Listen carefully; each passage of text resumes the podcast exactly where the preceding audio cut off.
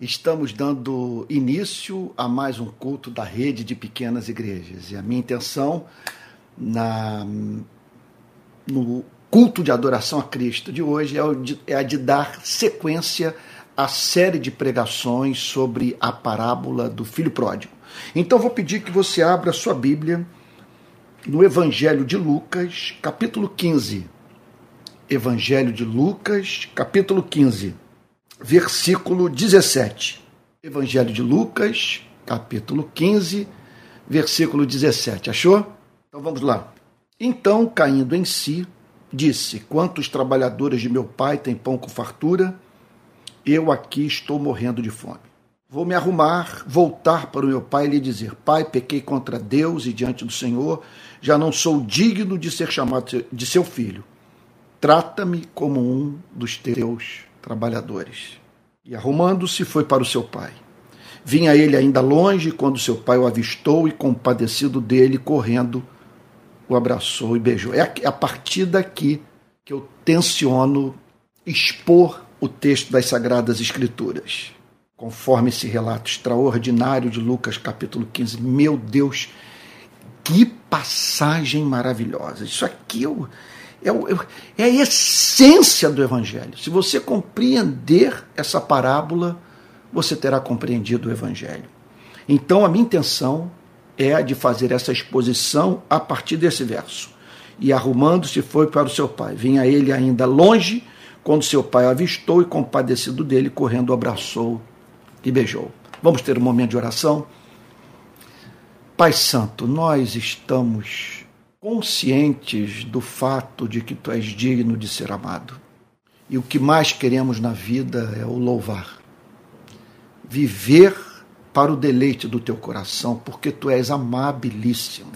Senhor, perdoa-nos pela falta de amor por ti. Aquele amor que se expressa certamente em palavras, assume a forma de poesia, mas acima de tudo se traduz em gestos, Senhor. Perdoa-nos quando tu encontras em nós essa contradição profunda, Senhor. Um discurso bonito que não vem acompanhado de expressões concretas de amor. Nós queremos, ó Deus querido, agradecer pelo teu cuidado providencial, pela forma tão misericordiosa é, que o Senhor lida conosco. Muito obrigado, Senhor. Obrigado pelo pão. Obrigado por sustentar a força do nosso corpo e nos permitir viver, Senhor. Vida é um dom e nós somos gratos, Senhor, por ela. Mas agradecemos pela vida espiritual, por termos o Espírito Santo pulsando em nós e levando-nos, Senhor, a querer uma vida de santidade. Nós pedimos que agora o Senhor abra o nosso entendimento para a compreensão da tua palavra que o Senhor a comunique a nós, Senhor. Ó Deus, de modo que ao término desse culto estejamos, estejamos amando mais o Senhor nosso Deus. Assim oramos em nome de Jesus, com perdão dos nossos pecados. Amém. Amém. Meus irmãos queridíssimos, vamos lá então. Olha, deixa eu dizer uma coisa que eu já falei, eu acho que eu já falei numa pregação ou outra sobre essa passagem. Eu dei um tratamento a ela bem diferente do que eu estou dando aqui, do ponto de vista da exatidão, é do uso, do melhor uso da palavra, da forma, eu diria, mais linear de expor essa passagem. E é claro, são muitas as vantagens da linguagem escrita. Então, permite a gente concatenar o pensamento, expressá-lo de uma forma mais exata, mais bela, sabe? É, de uma forma que melhor atinge o coração daqueles que nós desejamos tanto levar uma experiência real com o amor de Deus revelado na parábola do filho pródigo. Então eu tenho uma exposição dessa parábola na minha conta da Amazon. Se você procurar lá, você vai encontrar um título meu é, que se chama Jesus e a Reinvenção de Deus. E eu falo, portanto, nesse texto, é um e-book. Eu falo sobre a parábola do filho pródigo, então sugiro que você, ao término dessa mensagem, vá lá e adquira. É muito baratinho, tá bom? Agora, o que eu trato de fazer aqui é de expor o conteúdo da passagem de acordo com aquilo que eu espero que o Espírito Santo me conceda nessa noite. Eu não vou estar lendo o meu e-book. Então, eu fico aqui, na verdade, eu estou dizendo tudo isso que me bate uma frustração muito grande de saber que a minha, que a linguagem falada, ela não vai ser tão precisa, tão exata quanto a linguagem escrita. Mas eu penso, mas eu espero que, contudo, é, é, haja uma compensação, porque aqui você está me vendo. Sabe, você pode, portanto, acompanhar a minha expressão facial, a minha, a minha entonação de voz, a, a minha emoção. E eu espero que isso ajude, portanto, apesar é, do conteúdo que vai estar aquém, certamente, do que eu escrevi, que você possa, contudo, ouvir uma mensagem com, com calor humano. E vale a pena dizer que, nesse sentido, a comunicação oral é a forma mais basilar da comunicação entre os seres humanos. Então, essa é a mais natural. Eu espero, portanto, que por isso é, você seja abençoado de uma forma que não será lendo o que eu escrevi sobre essa passagem. Vamos lá então, se for possível, fique com as duas. Oh meu Deus, vamos entrar logo no texto que você deve estar ansioso por isso. Aliás, você sintonizou nesse canal para ouvir a exposição das Sagradas Escrituras. E é isso que eu quero fazer a partir de agora. Então vamos lá. Lucas, capítulo 15, versículo 20. E arrumando-se foi para o seu pai. Meu Deus. E arrumando-se foi para o seu pai que você e eu façamos isso essa noite. Não há nada de mais importante que possamos fazer pela nossa vida. Algo que mais se ajuste ao propósito da nossa existência, ao que Deus designou para você e para mim, do que nós voltarmos para a casa do Pai. Isso pode se dar de duas formas. Você não tem comunhão com Deus. Então, vive alheio à vontade do Criador. Você não se reconciliou com Deus, você não fez um pacto com Deus até hoje. Você ainda não tomou a decisão consciente de, com base na obra sacrificial de Cristo, entregar sua vida a Deus. Então, essa é uma forma de interpretarmos essa parábola.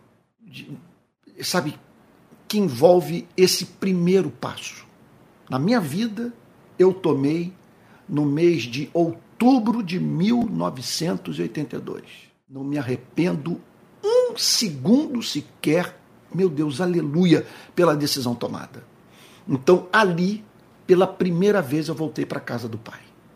E eu espero que você faça, se, esse, é se essa é a sua situação espiritual hoje, análoga à minha até outubro de 1982. Definitivamente, até aquele mês daquele ano, eu não havia rendido minha vida a Cristo. A partir daquela data, eu entreguei minha vida ao meu Criador. Eu voltei para a casa do Pai. Agora, depois que eu tomei essa decisão, embora eu nunca tenha aberto mão da fé, eu não me lembro de ter vivido, mas não me lembro, não há registro na minha memória de ter passado por um período de incredulidade, de uma ausência no meu coração desse elemento de temor a Deus, desse amor acompanhado de respeito. Eu nunca abandonei a fé, mas vivi momentos em que o meu comportamento não glorificou a Deus.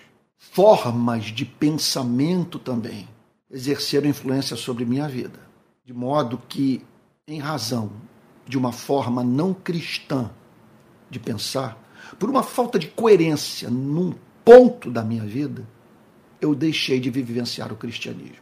E aí então o que, que acontece? Você ouve uma música, é, ou uma pregação, lê um livro, estuda uma passagem das Sagradas Escrituras, passa por alguma prova e seu coração estremece. E ali você toma a decisão de, apesar de já pertencer a Deus, voltar para a casa do Pai. Seria uma, uma conversão dentro da própria vida cristã. Então, nesse sentido, nós precisamos sempre voltar para a casa do Pai. Porque é da vida cristã, vez ou outra, sermos acometidos por modos de pensar e sentimentos que nos levam a nos comportarmos de modo contrário àquele que Deus prescreve na sua palavra para o seu povo.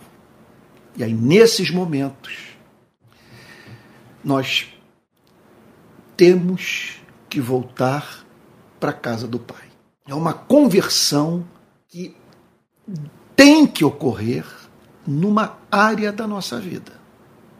Então aqui está o Senhor Jesus dizendo que ele, arrumando-se, foi para o seu Pai, que hoje, de uma forma ou de outra, você corra para os braços do Pai que você volte a, a, a, a buscar aconchego nele. O que, que significa voltar para a casa do Pai? Significa você se arrepender do modo como tem pensado, da forma como tem vivido, da maneira como você lida com as pessoas. Sabe? Voltar para a casa do Pai significa voltar a pensar de modo cristão. Deixar a vida ser regida pela visão cristã de mundo. É deixar, portanto, a totalidade da existência ser conduzida pelo Evangelho. É voltar a orar, a ler regularmente a Bíblia, a manter comunhão com a igreja. Sabe, é, é, praticar a presença de Deus, viver minuto a minuto consciente da presença do Criador e a Ele prestar culto. Então, o texto declara que ele voltou para a casa do seu pai. E aí então, Jesus descreve o que invariavelmente ocorre na vida daquele que volta para a casa do pai. Vinha a ele ainda longe quando seu pai o avistou. Porque, veja, não é uma história baseada em fatos reais. É uma invenção de Cristo isso aqui. Porque Jesus descreve o reencontro do pai com o filho Nesses termos, vinha ele ainda longe quando seu pai o avistou. Por que Jesus declara que vinha ele ainda longe o pai o avistou?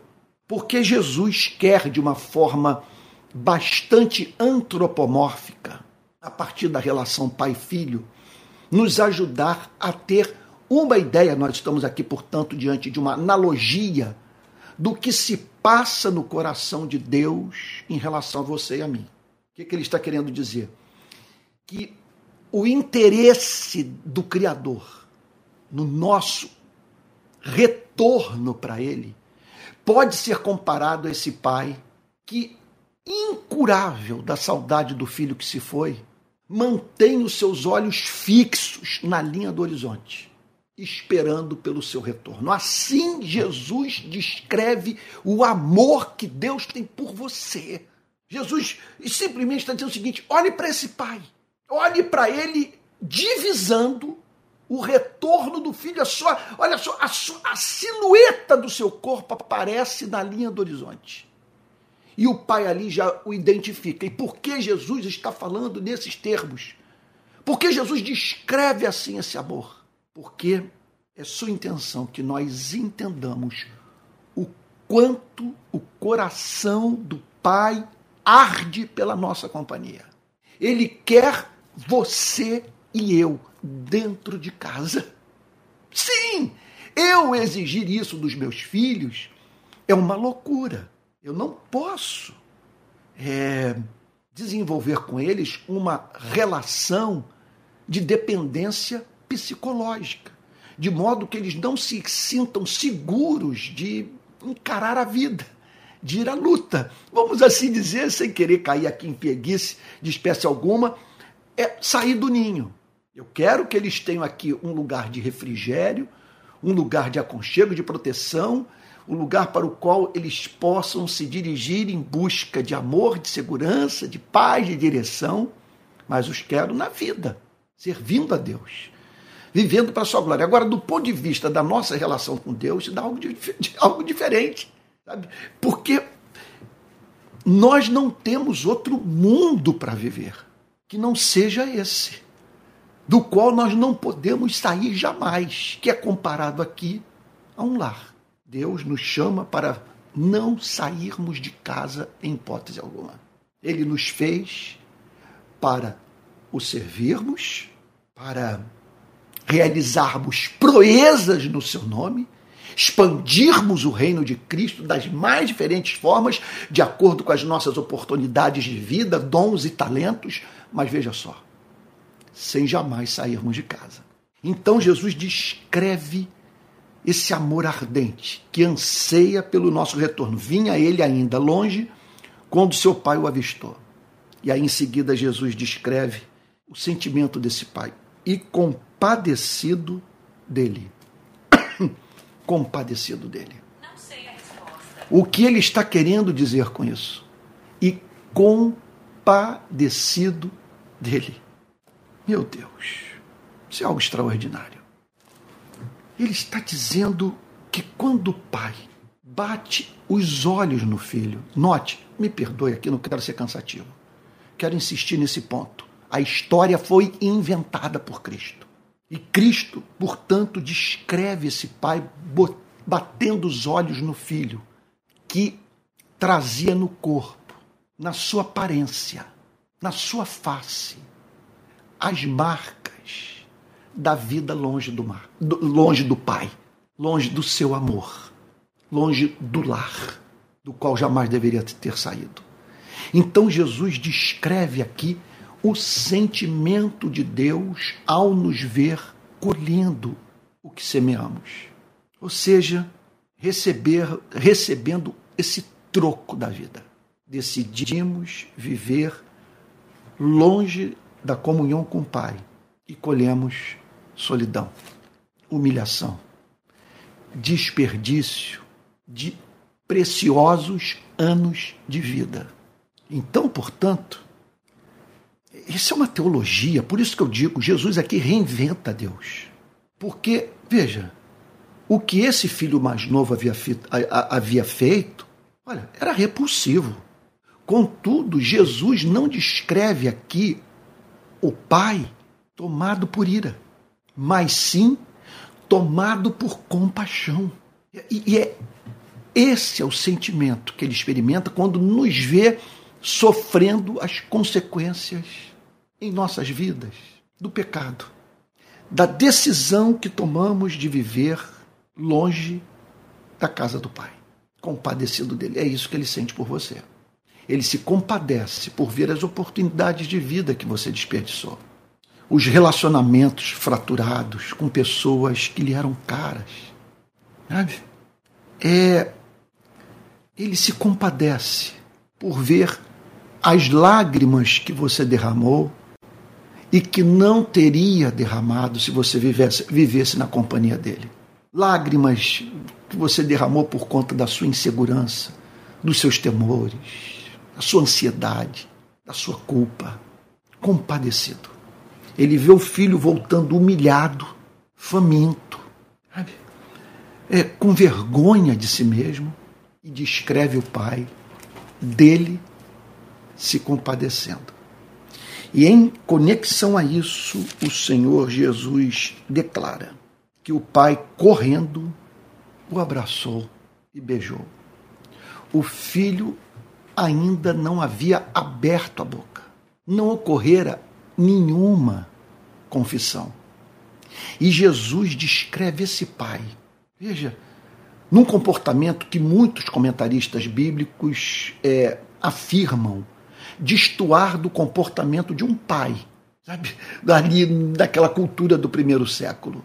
Ele não quer nem saber o que as pessoas vão pensar, porque ele é visto partindo na direção do filho que havia pedido a herança tudo gastado da forma mais vil que se possa imaginar. Ele desonrou o pai. E quem olhava à distância via aquela imagem do pai correndo na direção do filho e o envolvendo nos seus braços. E o que que Jesus está aqui dizendo? Assim é Deus. Jesus está simplesmente aqui dizendo o seguinte: olhe para essa imagem.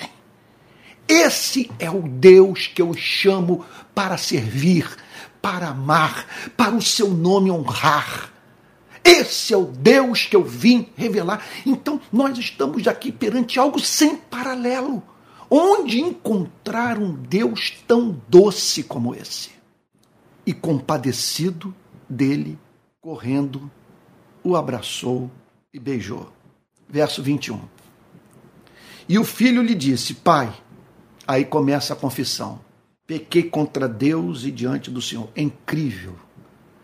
Meu Deus, que ele vinha pelo caminho. Veja, ele vinha pelo caminho elaborando essa oração, mas que só foi articulada a partir do momento que ele teve um contato com o amor do Pai. O Pai simplesmente concedeu a ele segurança para fazer a sua triste confissão. Você está ouvindo aí uns barulhos, são os foguetes agora que estão pipocando aqui. Não é, não é tiro, não, desses que às vezes acontecem no Rio de Janeiro, aqui é até uma, uma região muito segura. Eu não sei se você está ouvindo, mas está entrando aqui agora um foguetório terrível, deve ser algum balão que está subindo. Mas olha só, eu, eu penso o seguinte: que diante do que eu estou falando, os foguetes têm que ser soltos, tem que haver uma celebração. Porque, olha, onde que você vai encontrar uma mensagem como essa. Veja, não estou falando que, veja, longe de mim de dizer que você está ouvindo aqui algo que não vai ouvir nenhum púlpito do Brasil. Não estou falando sobre a minha mensagem, estou falando sobre a mensagem de Cristo. Em que lugar você haverá, onde você haverá de enco encontrar uma descrição como essa sobre a pessoa do Criador? Olhe para ele correndo na direção desse menino e o abraçando tomado de compaixão. E perante esse incalculável amor. Meu Deus, eu estou pregando para você, parece que eu estou me convertendo. Porque à medida que eu penso no que eu estou falando, eu, eu, eu, eu, eu, diviso a excelência disso tudo. E aqui eu me pego, depois de 41 anos de cristianismo, sabe, é, novamente encantado com a pregação do Evangelho. Olha o que, que ele está dizendo. O pai correu para o filho, o pai o abraçou, e ali, nos braços do pai, diante daquele testemunho extraordinário de amor, não há ameaça.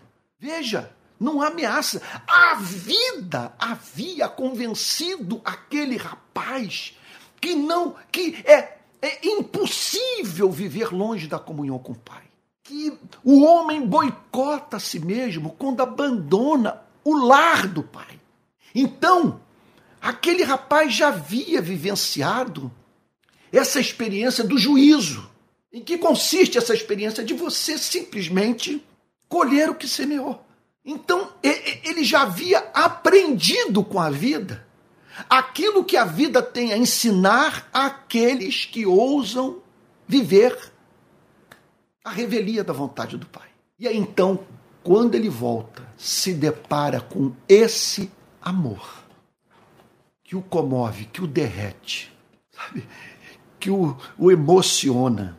Veja, olha só. A, ele articula a oração. Pai, pequei contra Deus e diante do Senhor. O que é o pecado? O que eu vou lhe falar agora é a definição mais profunda de pecado que você vai encontrar na vida. Olhe para esse pai. Olhe para esse pai que deu liberdade para o filho sair de casa. Olhe para esse pai correndo na direção do filho. Após aguardar o seu retorno, a simples manifestação da sua silhueta se aproximando de casa, o pai, tomado de compaixão, corre na direção do filho e não espera falar. Simplesmente o abraça. Preste atenção: o que é o pecado? O pecado é você menosprezar um ser tão amoroso como esse. O que é o pecado? É você olhar para um Deus como esse e não amar, e não servir, e não viver para o seu louvor. Isso é pecado. E lá estava o filho dizendo: Eu pequei contra ti. Então, é, quando nós pecamos, nós pecamos não é contra a lei, embora isso esteja envolvido, nós, mas nós pecamos é contra o amor, contra o amor. E então ele diz: Pai, pequei contra Deus e diante do Senhor, já não sou digno de ser chamado teu filho. É isso aqui, meu Deus do céu.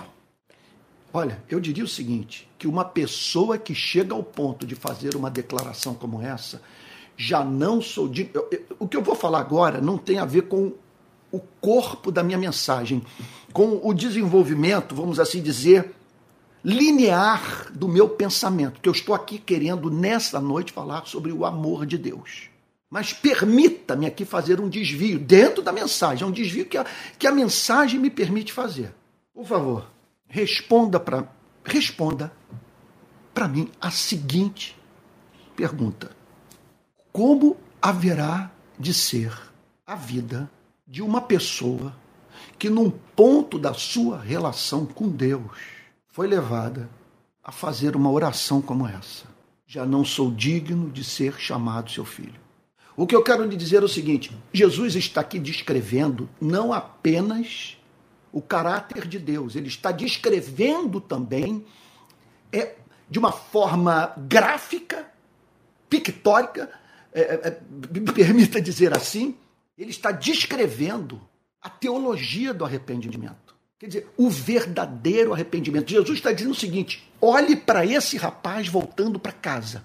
É isso que está acontecendo com os pecadores, com os publicanos e com as meretrizes nesses dias. Os religiosos não estão se convertendo com a minha mensagem. Os batistas, os presbiterianos, os metodistas, os pentecostais, os católicos, não estão se convertendo com a, com a minha mensagem. Mas os que estão do lado de fora da instituição religiosa, os considerados mais vis, os desviantes, os que, aquele que, que, que, que os de dentro consideram como casos perdidos, esses estão voltando estão voltando de modo análogo a esse rapaz, esse filho mais novo da parábola que eu estou inventando, que eu acabei de inventar. Então Jesus está falando aqui sobre a verdadeira experiência de arrependimento. Já não sou digno de ser chamado seu filho, eu não tenho o que reivindicar, não tenho o que exigir. Olha só, o que eu estou querendo dizer é o seguinte: deixa eu ir direto ao ponto. Eu não consigo ver esse espírito. Porque quem faz uma confissão como essa passa a viver de uma forma condizente com essa é, avaliação humilde feita de si mesmo. Eu não, não vejo, portanto, esse comportamento em grande parte dos cristãos que usam as redes sociais, que se comportam como se jamais tivessem passado por essa experiência dramática de você chegar à conclusão que não é digno de nada, que você não tem que reivindicar. O que eu quero dizer é o seguinte: nós temos o no cristianismo nós temos o evangelho, nós temos o espírito do evangelho. Quando você compreende o evangelho, você passa a viver no espírito do evangelho. E isso envolve não apenas a sujeição àqueles mandamentos explícitos que nós encontramos nas sagradas escrituras embora isso esteja envolvido. Mas isso tem uma outra consequência. Não é que, ao compreender o Evangelho, você tomou a decisão de se submeter ao que de objetivo o Evangelho fala sobre a forma como você deve viver. Não! Mil vezes não! Não é apenas isso. Isso envolve também um espírito você está entendendo? Uma propensão da mente, do coração. Você foi humilhado, você chegou ao ponto de dizer: já não sou digno de ser chamado teu filho. Você não pode ser estúpido. Você não pode se comportar de modo cretino, arrogante.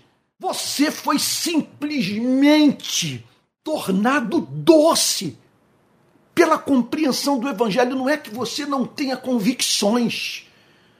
Não é que você não tenha causas a abraçar e pelas quais você luta apaixonadamente. Você não é arrogante porque você chegou um, ao ponto de dizer: não sou digno de ser chamado teu filho, eu não tenho que reivindicar e, portanto, não há espaço na minha vida para me, para me comportar de maneira estúpida. Eu digo para vocês o seguinte: o comportamento dos evangélicos nas, dos evangélicos nas redes sociais prova que um número incontável de evangélicos não passou ainda pela experiência de novo nascimento. Voltemos ao texto. Já não sou digno de ser chamado teu filho. E ele não completa a oração. Porque fazia parte da sua oração dizer: Trata-me como um dos teus trabalhadores. Conceda-me o status de escravo, já que, diante do que eu fiz, não tenho direito de ser readmitido à condição de filho. O pai interrompe a oração do filho e vira-se para ele e diz o seguinte: Olha só. O pai, porém, imagina a cena. Já não sou digno de ser chamado teu filho. E eu espero agora que o pai me acolha não para gozar dos privilégios que um dia eu tive, mas para me botar na senzala na companhia dos demais trabalhadores. Ele faz a sua confissão e fica olhando para o Pai. Jesus nos chama para nos dedicarmos esse exercício imaginativo. Pense nessa cena. O filho faz a confissão, choro para todo lado. A passagem nos dá o direito de dizer que o pai chorava e o filho chorava. Aí o filho olha com os olhos marejados para o pai e o vê dizer o seguinte: Tragam depressa a melhor roupa e vistam nele. Ele ouve uma ordem do pai, não dirigida a ele, mas dirigida àqueles aos quais o filho queria ter sua vida nivelada. Tragam depressa a melhor roupa. Eu quero revestir o meu filho novamente de dignidade e vistam nele. Ponham um anel no dedo, sinal de autoridade, e sandália nos pés, porque só os escravos andam descalços. Andam descalços. Veja, primeira coisa que o pai faz é, é, é honrar o filho, é emprestar dignidade à vida do filho. E é isso que o Evangelho quer fazer por você. Por um lado, a mensagem do Evangelho elimina toda arrogância, porque quando compreendemos a mensagem do Evangelho, nós somos levados a dizer: já não sou digno. Então, é o fim da arrogância, da estupidez, da truculência, do legalismo que esmaga. Contudo, ao, veja só, ao mesmo tempo, essa pessoa que o Evangelho fez descer a mais profunda humilhação, Veja só, esse mesmo evangelho é o que faz com que aquele que voltou para a casa do Pai mediante a pregação de Cristo, chamada de evangelho, sabe? Veja a sua vida revestida de dignidade. Eu me curvo perante todos para lavar os pés dos que cruzarem o meu caminho e precisarem do meu serviço humilde.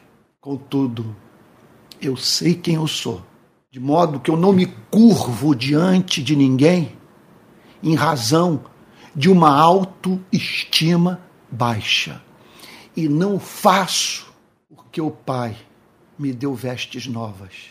Porque esse comportamento não é condizente com quem carrega no dedo o anel do Pai. Não estou mais descalço não sou escravo, sou filho. Só o Evangelho para criar essa simetria de caráter. Pois é, é, é, uma mensagem que nos humilha, repito, que nos leva a dizer já não sou digno, mas ao mesmo tempo é a mensagem que nos leva a lançar esse olhar introspectivo, que nos habilita a ver essa roupa, esse anel e esses pés calçados. E aí nós nos deparamos com o maior fundamento que existe para a construção de uma autoestima saudável. Meu Deus do céu, que mensagem maravilhosa! Mas o texto não para aí. Jesus descreve o Pai cometendo uma outra extravagância. Tragam, verso 23, e matem o bezerro gordo aquele que era usado apenas para ocasiões festivas, para datas especiais. Era o bezerro reservado para os momentos de celebração, que forçosamente deveriam vir acompanhados de fartura. Tragam e matem o bezerro gordo. Meu Deus, que coisa, hein? Que olha que, que foi separado para na sua morte expressar o amor do pai pelo filho. Eu, eu abro um parênteses aqui para dizer o seguinte: quantas mortes tiveram e tem que ocorrer nesse mundo para que você e eu tenhamos vida e momentos de felicidade? Meu Deus, isso é impressionante, fica para uma outra hora, porque não é sobre isso que eu tenciono falar. Tragam e matem o bezerro gordo. Vamos comer e festejar, porque este meu filho estava morto e reviveu, estava perdido e foi achado, e começaram a festejar. E o pai, portanto, não manda o filho para a senzala, o traz para dentro de casa e celebra uma festa. E o pai, depois de tudo que o filho fez, é encontrado celebrando o retorno daquele que ele mais amava. Veja, repito, essa história foi inventada por Cristo. Lá estava Cristo diante da seguinte questão: como ajudar os meus ouvintes a terem uma ideia do que Deus sente por eles? Vou inventar essa história. E aí, cada detalhe, veja só, é cuidadosamente escolhido. E aí, para nos ajudar a ter uma ideia desse amor, ele inventa essa história do pai matando o bezerro gordo, ou o novilho cevado, em outras traduções. Chamando todos para. chamando, teologicamente falando, chamando o universo para participar daquele momento de alegria. Por quê? Porque alguém amado havia recobrado a vida. Estava morto e reviveu, estava perdido e foi achado. Portanto, esse é o diagnóstico que o Evangelho faz da vida que, daquele que está longe da casa do Pai. O que está longe da casa do Pai está morto e perdido. Não sabe quem é, de onde veio e para onde vai. Meu Deus, não tem descanso. Vê sua vida nivelada à dos animais. E que leitura fazer da verdadeira experiência de conversão, de retorno para a casa do Pai. Essa é uma experiência de ressurreição. Estava morto e reviveu. Essa é uma experiência de reencontro. Estava perdido e foi achado. E agora está naquele lugar de onde jamais deveria ter saído. O que eu tenho, portanto, a lhe dizer nessa noite? Que o Deus que existe é esse Deus descrito por Cristo. Olha, se Deus é esse pai da parábola do filho pródigo, meu Deus, o pecado é loucura. É. A gratidão é exigência da razão. A adoração, consequência do contato com a verdade revelada sobre o ser e os atributos de Deus.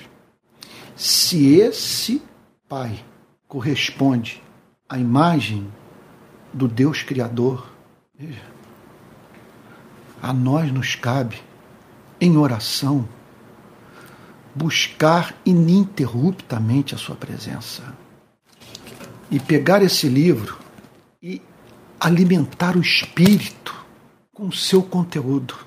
Mas veja só, ruminando a revelação, de modo a entrar nesse universo da revelação. Qual revelação? A revelação das entranhas do amor de Deus por você e por mim. Que você não duvide dessa verdade. E nas horas em que o diabo usar a própria Bíblia para lhe apresentar um Deus verdadeiro, volte para essa passagem e fique com a revelação de Cristo, com a teologia de Jesus, que nos apresenta um Deus infinito em bondade. Que o Espírito Santo o abençoe nessa noite. Que aquilo que foi compreendido pela sua mente seja lançado pelo Espírito de Deus para dentro do seu coração. E que você agora possa estar dizendo: Meu Deus, eu não sabia que o Senhor é Deus tão maravilhoso assim. Obrigado por Jesus, a luz do mundo, que veio a esse planeta para nos impedir de confundir Deus com o diabo. Obrigado por Jesus, que veio a esse planeta para nos ensinar a, em vez de nos relacionarmos com Deus, nos relacionarmos com o Pai, Deus Todo-Poderoso, Criador único dos céus e da terra. Vamos orar? Pai Santo, não queremos multiplicar palavras. Temos uma oração simples a lhe apresentar nessa noite. Que o Senhor seja esse Deus para a nossa vida. Que essa seja a nossa teologia. Senhor, que ao orarmos possamos nos dirigir a esse Pai que se compadece de nós. Em nome de Jesus, Senhor. Amém. Amém. Irmãos queridíssimos, olha só, quero lhes dizer que amanhã eu terei um encontro pela plataforma Zoom com pessoas que estão recebendo nos nossos grupos de WhatsApp e de Telegram o link é, a fim de participarem de uma conversa comigo a partir das 8 horas da noite. A minha ideia não é nós falarmos sobre política, sobre filosofia ou tratarmos de, de minudências teológicas. O meu objetivo é nós vermos os problemas da nossa vida à luz do cristianismo. Então, é um aconselhamento pastoral de modo que as pessoas vão poder falar, seu rosto vai aparecer e elas terão a oportunidade de dizerem o que estão sentindo, expressarem sua dúvida, apresentarem a sua necessidade de luz para alguma questão da sua vida. E eu espero que, pela infinita bondade de Deus, possa ajudar esses irmãos a esse, e essas irmãs a encontrarem direção para a sua vida. Então, é uma sessão de aconselhamento pastoral. É uma sala que estará aberta para apenas 100 pessoas. Os 100 primeiros que chegarem vão ter acesso a essa sala virtual.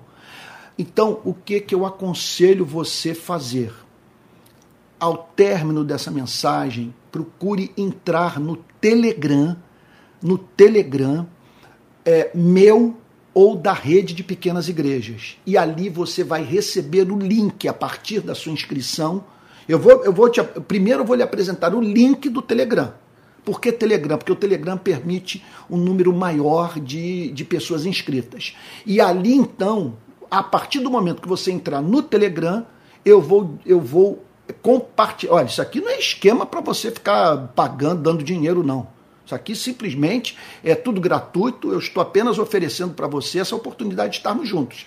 E ali então, no Telegram, você vai ter o link do Zoom, a fim de poder participar desse aconselhamento pastoral. É claro que há coisas que você não vai sentir confortável para compartilhar, mas dentro do possível, o que, o, que, o, que, o que você puder, o que você se sentir livre para falar, então é, vai ser um prazer ouvi-lo e poder de alguma forma, ajudá-lo na sua jornada cristã. Quero dizer que o, a rede de pequenas igrejas é, ela é mantida com as ofertas dos seus membros. Então, caso você queira contribuir, aqui vai o nosso Pix, que é o pixrpi22@gmail.com. Eu tomei a decisão de sair da Igreja Presbiteriana do Brasil. E esse é o último mês que eu sou mantido por ela. É, por uma, das por uma de suas igrejas, sabe que não vai me sustentar mais. Então eu vou precisar muito da, desse recurso porque eu, sabe, é, é, porque eu não tenho instituição me mantendo, sabe? Recebo uma migalha do Rio de Paz, alguma coisa da rede Pequenas Igrejas. Se você puder colaborar, vai ser de grande ajuda. Você pode então fazer o depósito do palavraplena@gmail.com, que é o meu Pix e caso você seja da rede de pequenas igrejas, você pode fazer essas contribui essa sua contribuição pelo Pix da rede de pequenas igrejas. Tá bom? É isso. É, durante a semana estarei postando vídeos, artigos, fotos, tá bom? Falando sobre Jesus. Eu termino esse culto dizendo que foi o culto esse ano que mais abençoou minha vida. Eu precisava manter novamente contato com essa parábola. E nessa noite o Espírito Santo falou comigo. Espero que tenha falado com você também. Vamos receber a benção apostólica e que a graça do nosso Senhor e Salvador Jesus Cristo, o amor de Deus o Pai e a comunhão do Espírito Santo sejam com cada um de vocês, desde agora e para todos sempre. Amém. Fique com Jesus, uma boa noite e até domingo que vem, 10 e meia da manhã, culto, com transmissão lá do centro de Niterói, Rua Andrade Neves 31, 10 e meia da manhã e nesse mesmo horário, às 19 horas. Nem sempre nós teremos culto aqui às 19 horas, transmitido em tempo real. Pode ser que numa ocasião ou outra eu grave, especialmente quando a meteorologia prevê temporal para o Rio de Janeiro. Quando tem temporal na região onde eu moro, é árvore caindo, é galho destruindo fiação e, consequentemente, eu sem luz, sem energia para poder transmitir o culto, tá bom? Fique com Jesus, compartilhe o link dessa pregação. Sabe, compartilhe com seus parentes, seus amigos. Quem sabe vai ajudar aí muitos a se aproximarem de Deus e passarem a ter Deus como um Pai de amor, infinito, em misericórdia. Uma boa semana. Fique com Jesus.